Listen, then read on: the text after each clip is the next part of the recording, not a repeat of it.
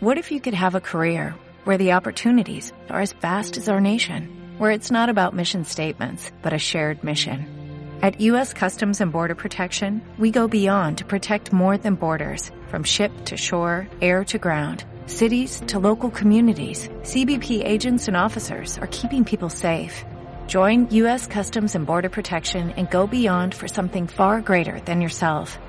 Learn more at cbp.gov/careers. Bueno, lo vamos a seguir dentro de un ratito este tema. Ahora vamos a hablar de mercados, de lo que viene sucediendo en los últimos días. Tenemos así como hay un veranito en la calle, eh, con temperaturas que hoy van a llegar a 25 grados, daría la sensación que este clima primaveral También contagió a los mercados financieros, eh, porque realmente estamos viviendo una suerte de veranito con subas importantes de bonos argentinos. Eh, ayer hubo mejoras de hasta 5%, el riesgo país cayó, por supuesto desde niveles bajísimos todo, ¿no? bonos que valían 18 valen 25, Rigo País que estaba en 2.700 ahora está en 2.350. Nada, digamos, para tirar manteca al techo, pero ves una en el margen una mejora bastante interesante. Eh, las acciones argentinas tuvieron subas importantes. Eh, los bancos, por ejemplo, de los mínimos ya están 45% arriba. IPF está 85% arriba. Vista Energy en un mes y pico subió más del 50%. O sea, hemos tenido subas realmente eh, muy significativas en, en activos locales. Este, y hay, bueno, distintas explicaciones, pero en algún punto lo que hay que decir es que eh, Massa consiguió el objetivo inicial que él tenía, que era tranquilizar un poco las aguas, estabilizar el tipo de cambio y promover esta mejora de activos financieros y eh, que mejore un poquito ese clima financiero ¿no? y que baje un poco la desconfianza. O sea, sacarnos un poco de esa sensación de que se venía el abismo. Y eso Massa lo consiguió. Después yo creo que hay otras, muchas otras cuestiones mucho más complejas eh, que habrá que ver si realmente las pueden encarar. Pero vamos a hablar de esto con Javier Casábal, que es estratega de renta fija de ADCAP Grupo Financiero, que yo no sé si recuerdan, hace dos o tres semanas lo entrevistamos porque él sacó un paper para ADCAP diciendo los bonos argentinos tienen un margen de recuperación del 48% y me parece que vamos casi a la mitad de ese 48%, un 20% ya mejoraron desde aquel paper. Javier, ¿cómo estás? Buen día. Buen día, Pablo, ¿cómo estás? Muy bien, bueno, este, me, me acordé de vos estos días, ¿no? Con, con, con aquella entrevista que hicimos, el paper que sacaron, donde establecían que los bonos argentinos estaban, eh, digamos, exageradamente castigados.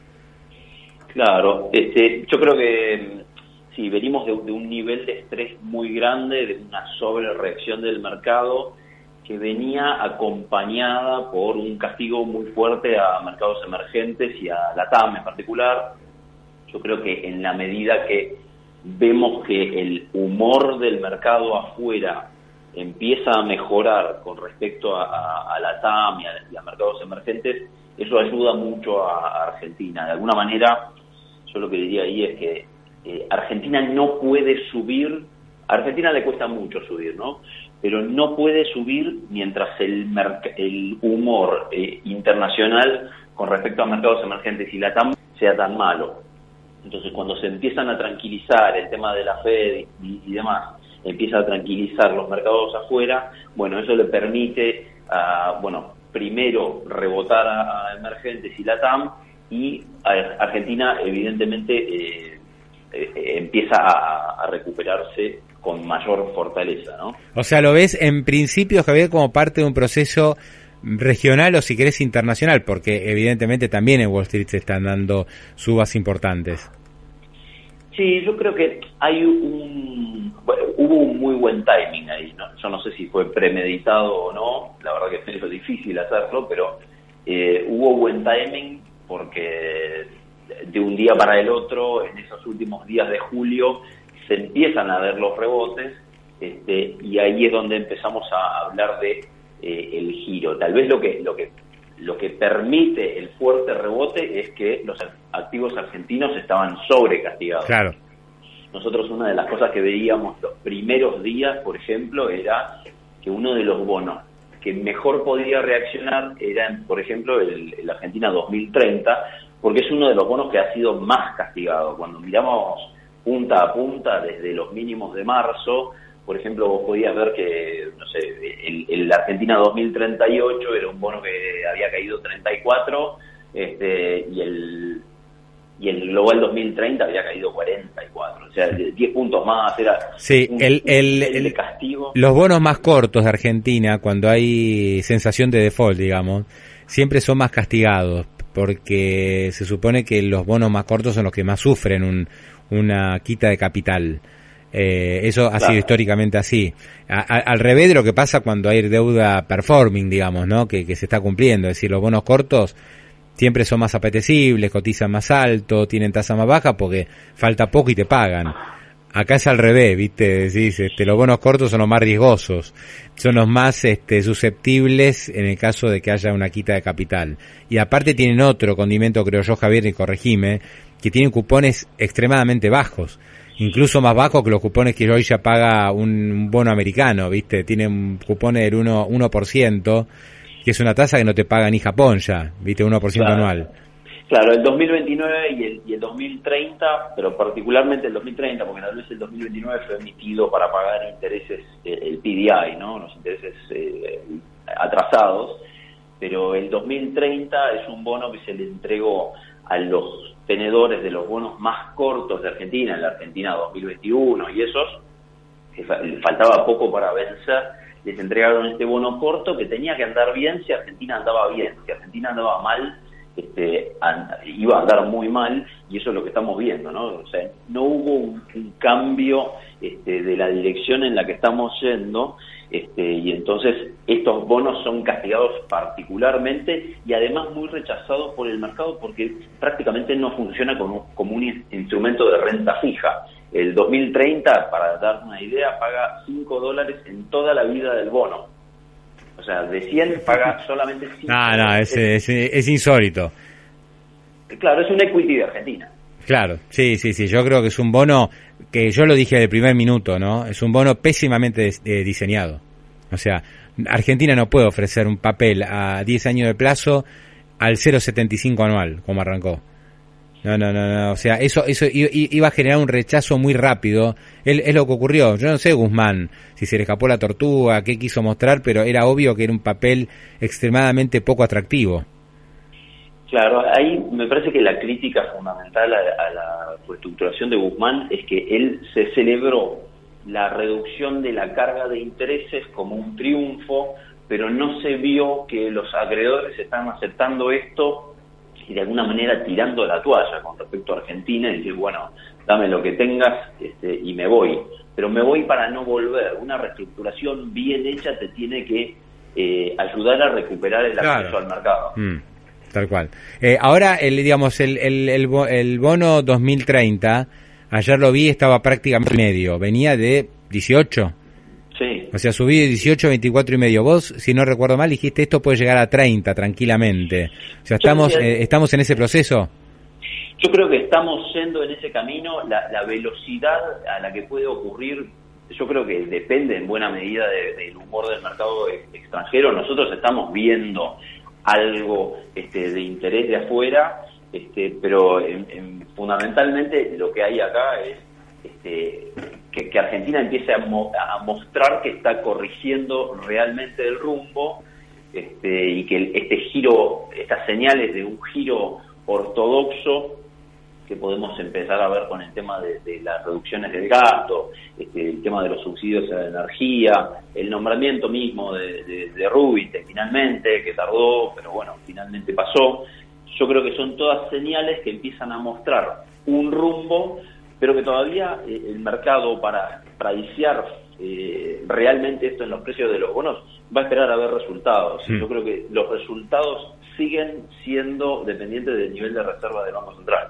Y eso todavía está por verse, ¿no? Sí, sí. O sea, vos decís, esto es una, una suba enmarcada en un mejor contexto internacional. Algo ayudó eh, Massa con, con sus medidas pero eh, todavía estamos muy a mitad de camino si realmente esto evoluciona de una manera un poco más favorable.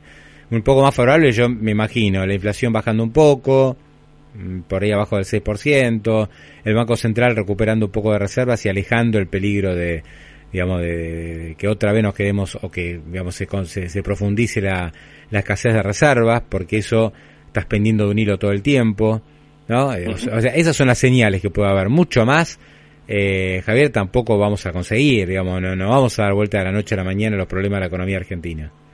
Bueno, tal vez uno de los temas donde más expectativas teníamos puestas es el, el, tema este del dólar soja, este, de los incentivos para la liquidación de exportaciones, que realmente eh, tal vez sean menores de lo que uno podía esperar cuando, no sé, hace unos meses se hablaba de 22 mil millones eh, de dólares que podía liquidar el campo y de repente cuando uno empieza a hacer los números y cuánto falta liquidar realmente, eh, las estimaciones privadas tenían algo más parecido a 2 mil millones de dólares, ¿no? Pero, pero yo creo que en la medida en que esté la voluntad de negociar, yo creo que la voluntad misma de negociar y, empezar a buscarle la vuelta, este, habla de un giro eh, realmente muy marcado respecto de lo que veníamos teniendo, ¿no? el, dólar soja 70-30 que había propuesto Pese no fue negociado con el campo. Ahora estamos con las negociaciones en el campo y noticias de esto permanentemente. Sí, sí, eh, eh, digamos, eh, Massa promete que algo va a haber. Que algo va a haber. Así que veremos qué, porque entiendo que no quieren darle un tipo de cambio diferencial directo. No sé si será un incentivo fiscal por algún otro lado, ¿no? Este, Massa dice que quiere sacar algo para el campo, pero me parece que no le están encontrando la vuelta todavía. Bueno, tal vez, eh, eh, y ahí es donde empiezan las distintas discusiones de te bajo tal impuesto, eh, no sé, pero finalmente la, cuenta que va a terminar haciendo el campo es qué dólar, a qué dólar está vendiendo. Hmm. ¿no? Si le cierra, claro. le cierra el. Obvio, obvio. Y te hago la última. ¿Qué pasa con las acciones? No sé si vos seguís el tema acciones pero uno ve también una recuperación, digamos, que va en línea con los bonos, incluso bastante más, más importante. Eh, ¿Ves que esto está, está firme? Yo, no, soy analista de acciones, pero sí, vemos una firmeza bastante, bastante marcada, también enmarcada en un, castigo muy grande. Este, cuando uno mira acciones, normalmente vamos directamente a mirar qué están haciendo los bancos, y los bancos era donde, donde veíamos que podía venir más malas noticias, ¿no? O sea, en cuanto a regulaciones posibles y demás este, y el giro este ortodoxo empieza a hablar de, bueno, tenemos que recuperar la confianza y entonces esas medidas que podían amenazar a los bancos tal vez no vengan. Entonces el mercado se empieza a sentir más cómodo en, términos generales. Sí, hubo, hubo derrumbes muy fuertes en las acciones bancarias, sobre todo en junio, julio, ¿viste? Cuando empezó esta crisis grande con Guzmán y Batakis. Ahí le pegaron un palo tremendo y ahora están recuperando, pero digamos todavía ni siquiera volvieron a los niveles que tenían en mayo. O sea, este, todavía se está recuperando las acciones eh, en general del palo que sufrieron en junio y julio. Digo, para ponerlo en, un contexto. Sí. sí, yo creo que el, el, el, final, el, el refinanciamiento de todos los vencimientos de, Argentina de 2022, hmm. que eso ocurre sentándose con los bancos, este, habla de un cambio de, de, estrategia este, que, yo creo que vamos a ver en 2023 algo similar y entonces yo creo que uno se siente más cómodo estando parado en bancos que antes. Lo último, eh, ¿ves algún trade electoral? O sea, esto ocurre eh, cuando Luciani, el fiscal Luciani, le pide 12 años de prisión a Cristina, eh, bueno, una vicepresidenta que se muestra incómoda y algunos dicen, bueno, esto puede ayudar a que, este, digamos, se produzca el recambio en Argentina y que el kirchnerismo, digamos, no tenga un buen resultado en 2023. ¿Algo de esto está incorporado en los precios? ¿Te parece un poco prematuro? Mira, me, cuesta decir si eso termina este, o, cómo termina impactando en los precios. El otro día teníamos las manifestaciones en contra y a favor.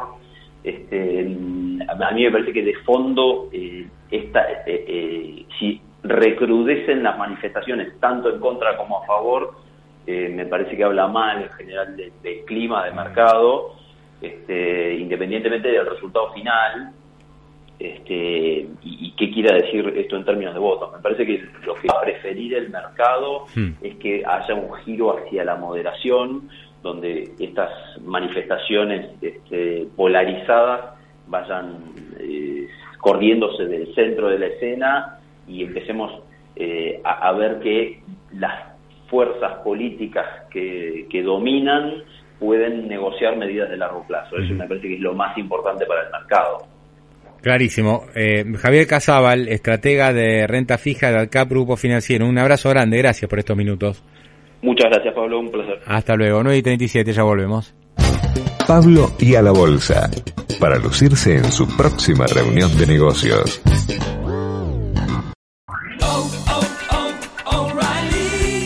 ¿Necesitas ayuda? En O'Reilly Auto Parts te ayudamos. ¿Necesitas algún consejo? Te aconsejamos. Nuestros profesionales en autopartes están siempre disponibles para ayudarte a encontrar lo que necesites. Excelente servicio al cliente es solo una de las ventajas que ofrece O'Reilly Auto Parts. Los profesionales en autopartes.